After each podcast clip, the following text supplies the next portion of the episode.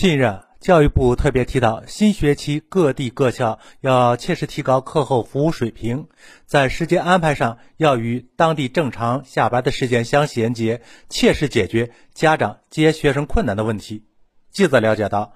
江苏省部分小学开学后呢，第一周已经启动了课后服务。三月一号起，全省小学将全面启动课后延时服务，最迟到下午六点。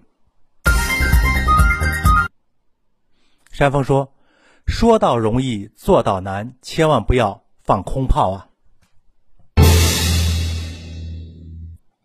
学校开启课后服务，这个思路很好，也很正确，群众呢也非常需要。但是要落实到位呢，还要出台有很多的很具体的条件，这个要配备到位，还要准备有很难的、很复杂的工作，这个也要落实到位。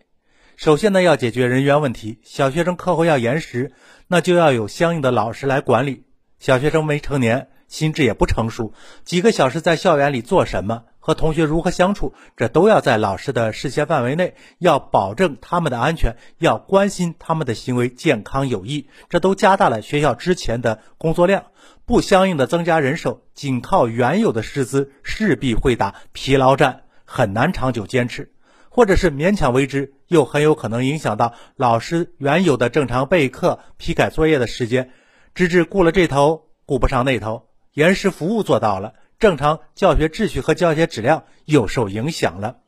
其次呢，还要安排相应的教学内容，就要有相应的课时来配合，总不能让孩子们干坐在教室里吧？